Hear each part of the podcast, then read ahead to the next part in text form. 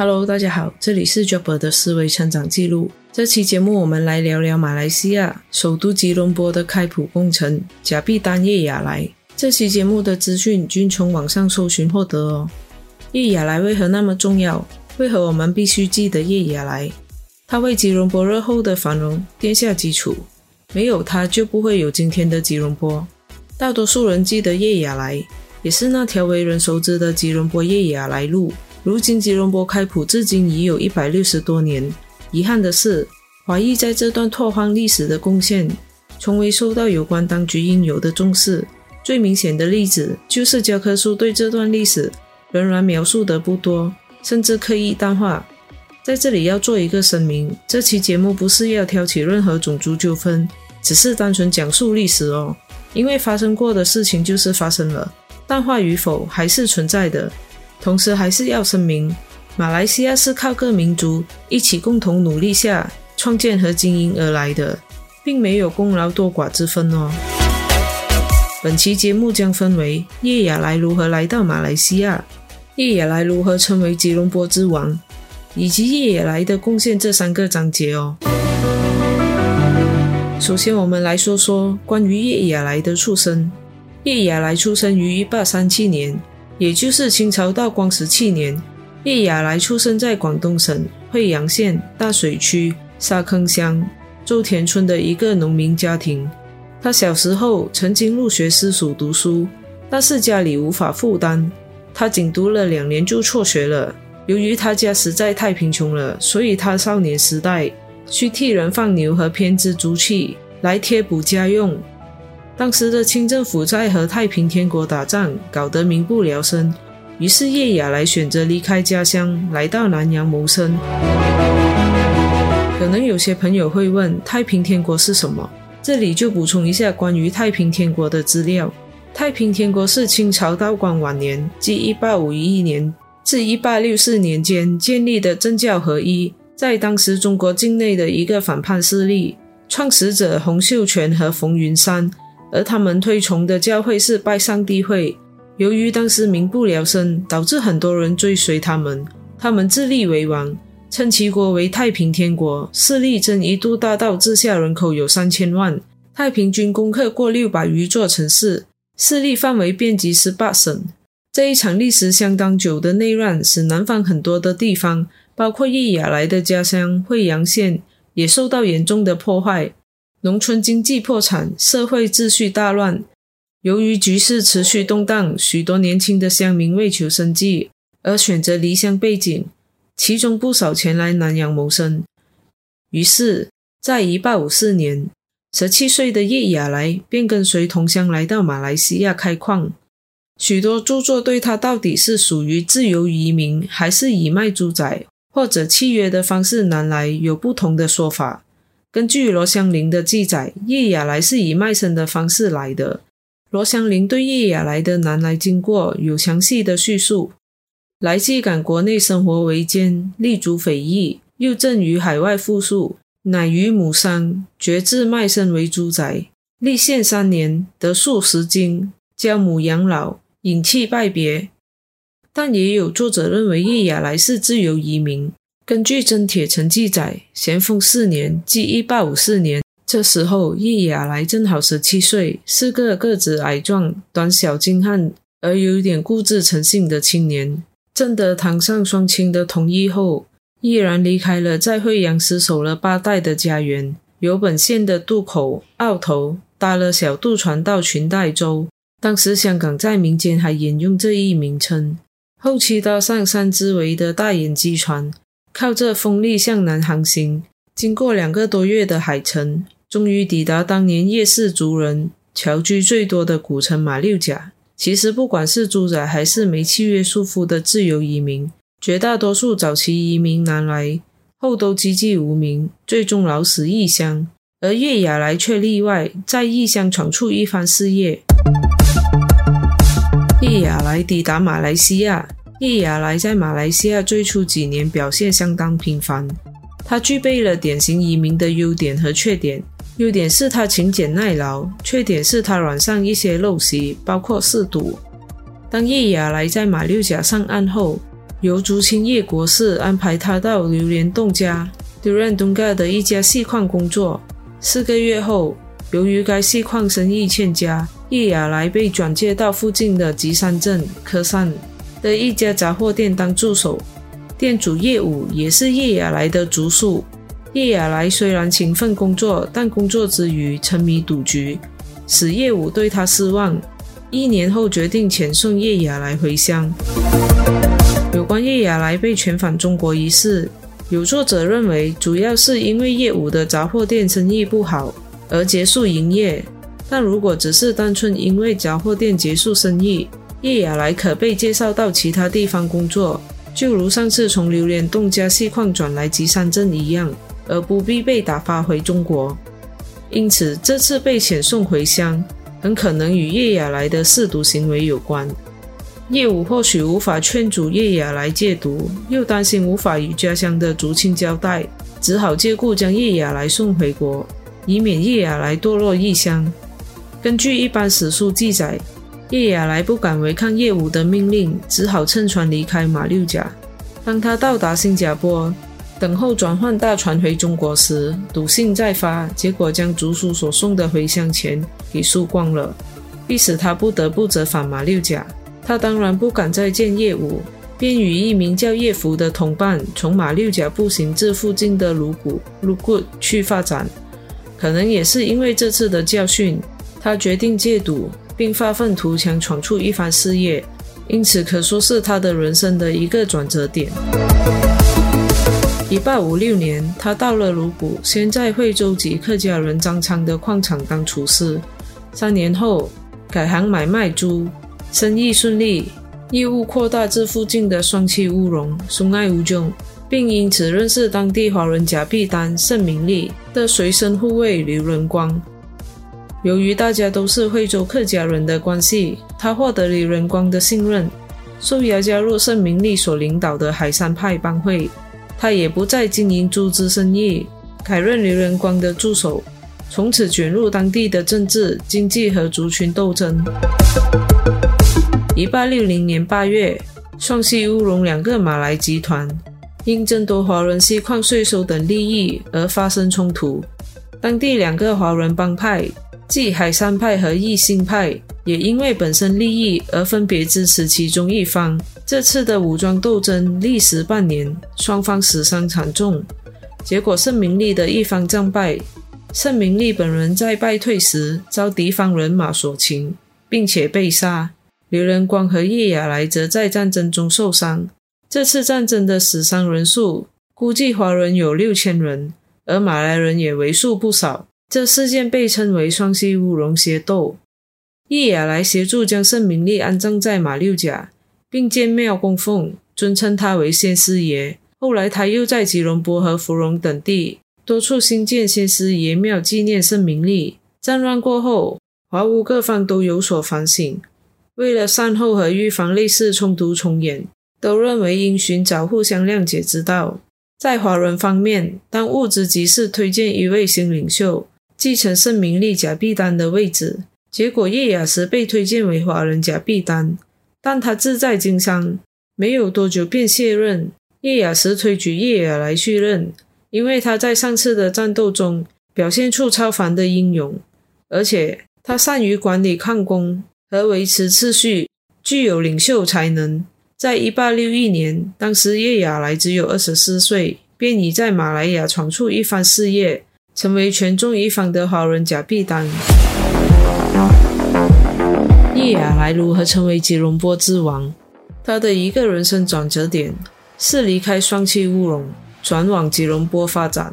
他担任双溪乌龙华人假币单一年后便卸任，因为他接受了老长官刘仁光的邀请，到吉隆坡去协助刘仁光发展矿业，也因此他与吉隆坡结下不解之缘。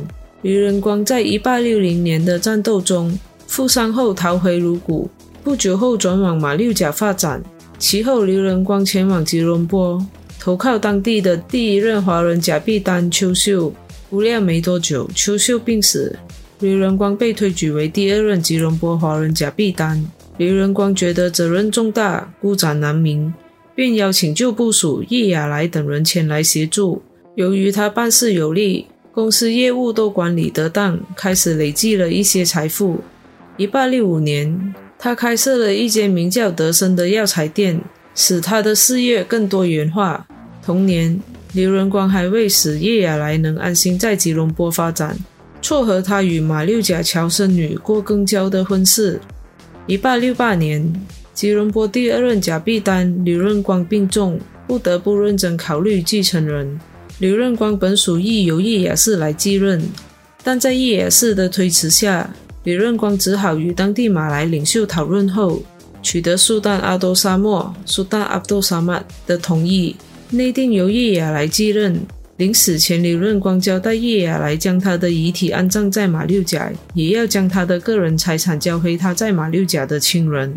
三十一岁的叶雅来继任为吉隆坡第三任甲币丹后，但是马上就要应付一些华人内部的挑战。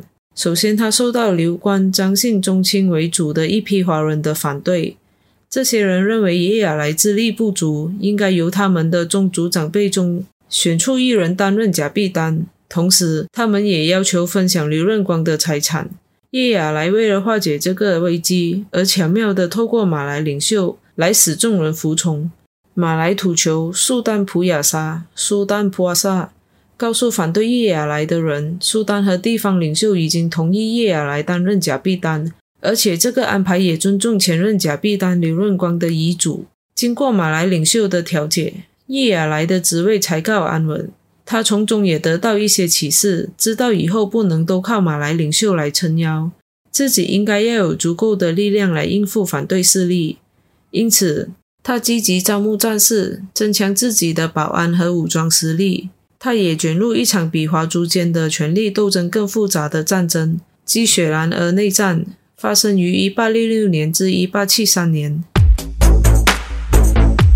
这场内战是由于细米征税权的利益问题，导致马来王族中的两个集团发生冲突。初阶段的内战双方是拉惹马迪 （Rada Mati） 和拉尔阿杜拉 （Raja Abdullah）。结果，拉尔马提打败了拉尔阿杜拉，成为雪兰莪最有实权的人物。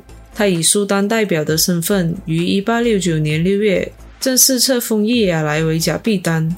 在庄严盛大的受封仪式上，他入乡随俗，身穿马来王族服装参加盛典。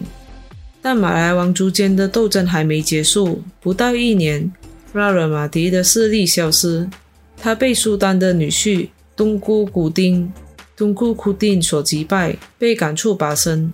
叶亚来逼于形势及本身利益，转而和东姑古丁结盟，直接卷入第二阶段的雪兰莪内战。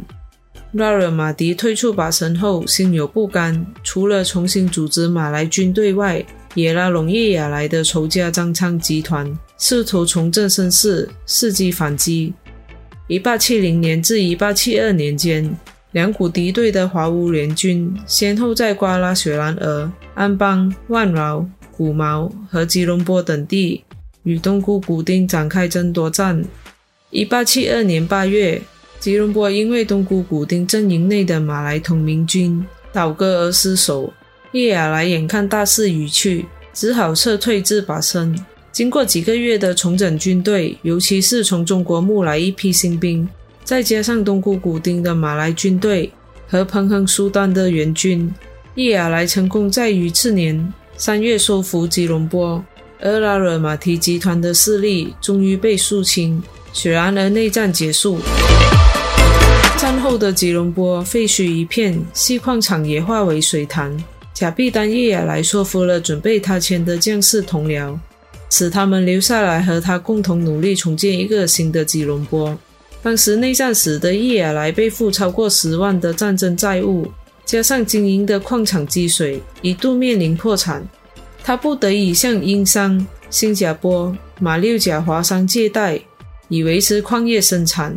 当时的借贷缴付高达十八至二十八仙的利息。一八七三年五六月间，东姑古丁特地从巴生前来吉隆坡，基于正统的观念，重新委任叶亚来为吉隆坡华人甲必丹，授予叶亚来合法管辖吉隆坡的权利，从1873年至1880年间，他全力建设吉隆坡，从一个战乱的废墟发展成为雪兰莪的经济和政治中心，奠定了叶亚来在吉隆坡发展史上的地位。叶亚来的贡献，在这段时期，叶亚来对吉隆坡的贡献是多方面的。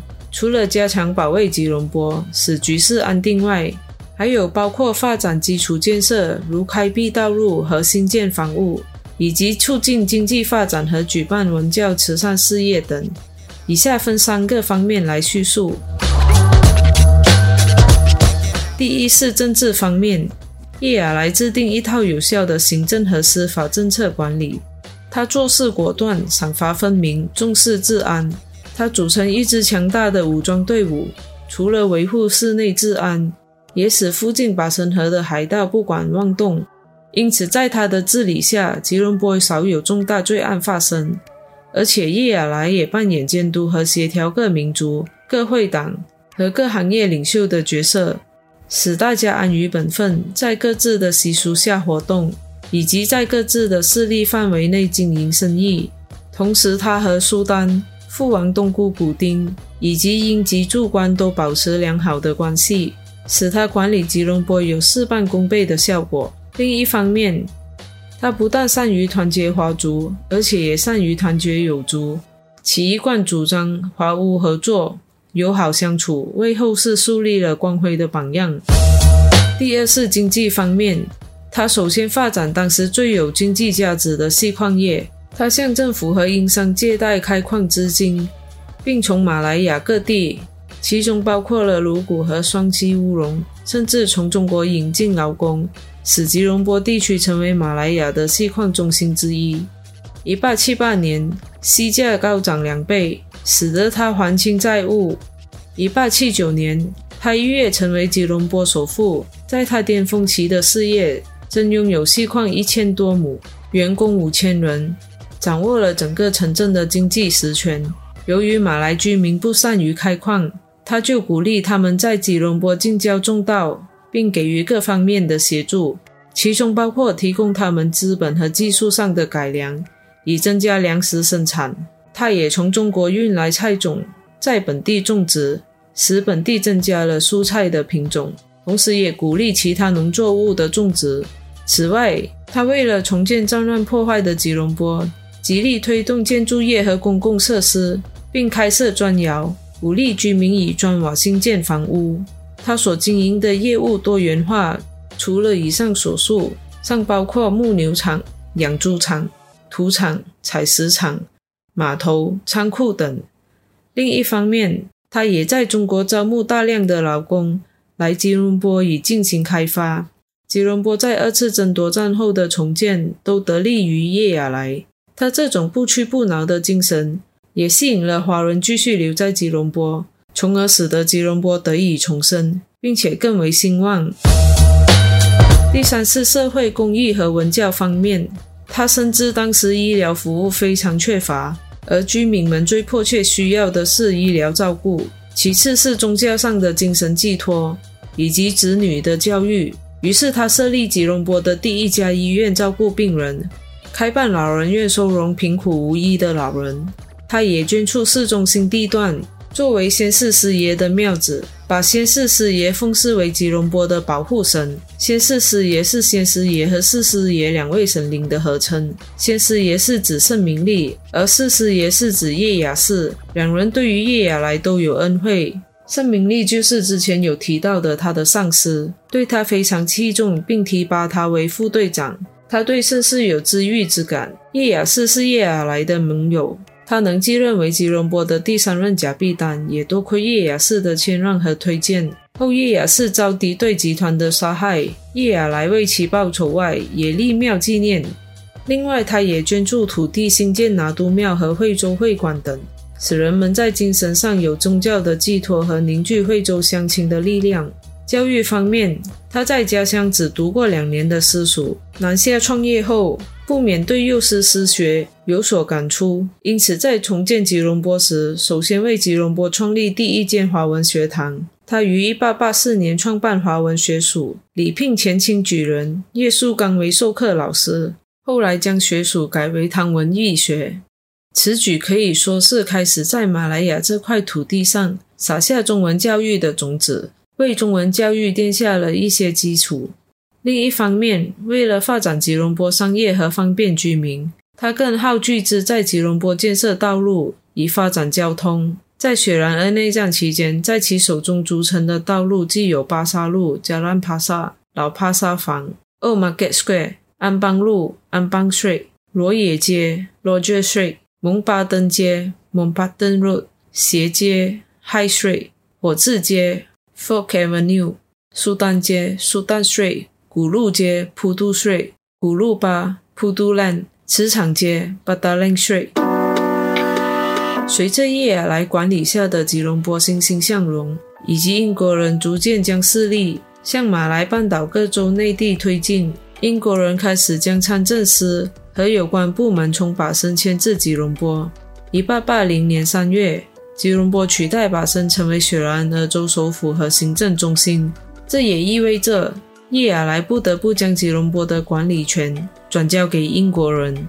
但对英国人而言，他仍然有他的影响力，也有利用价值，因此叶亚来受邀为英殖民政府顾问，参与州内事务，而且他继续被任命为华人假币单，但职权主要局限于处理吉隆坡华人社会内部的问题，例如调解帮派的纠纷以及华人风俗习惯的事务。在1885年4月15日，叶亚来鞠躬尽瘁。病逝于吉隆坡，享年四十八岁。吉隆坡政府部门为表哀悼，在叶亚来病故当天和出殡之日都停止办公。回顾一八七三年至一八八零年间，叶亚来苦心经营吉隆坡，将一个战后的废墟发展成一个政治和经济中心。叶亚来对吉隆坡的贡献是多方面的，除了法政外。对吉隆坡的经济、文教、公共建设等都有很大的建树。他奋斗的一生，充分表现了华族先辈刻苦耐劳、努力创业的精神，也发扬了华族祖先的不怕困难、勇于战斗的光荣传统。后人对叶亚来有不同的看法和称呼，有尊称者如明珠英雄，也有贬义者如慈善的暴君。即使在死后百年，叶亚来的地位。仍然成为各方争论的焦点。即使是为了巩固马来政权，以及标榜自己民族对这片土地的发展与重要性，我个人认为这也不代表可以抹杀另一个民族的功劳。马来亚就是由各个民族共同建立起来的，历史摆在这里，即使再多的刻意淡化，只要我们不忘记，这历史就一直存在。好啦，以上就是本期节目的内容，感谢你们的收看、收听和支持。你们的按赞、订阅以及分享是对我最大的鼓励哦。我们下期节目见。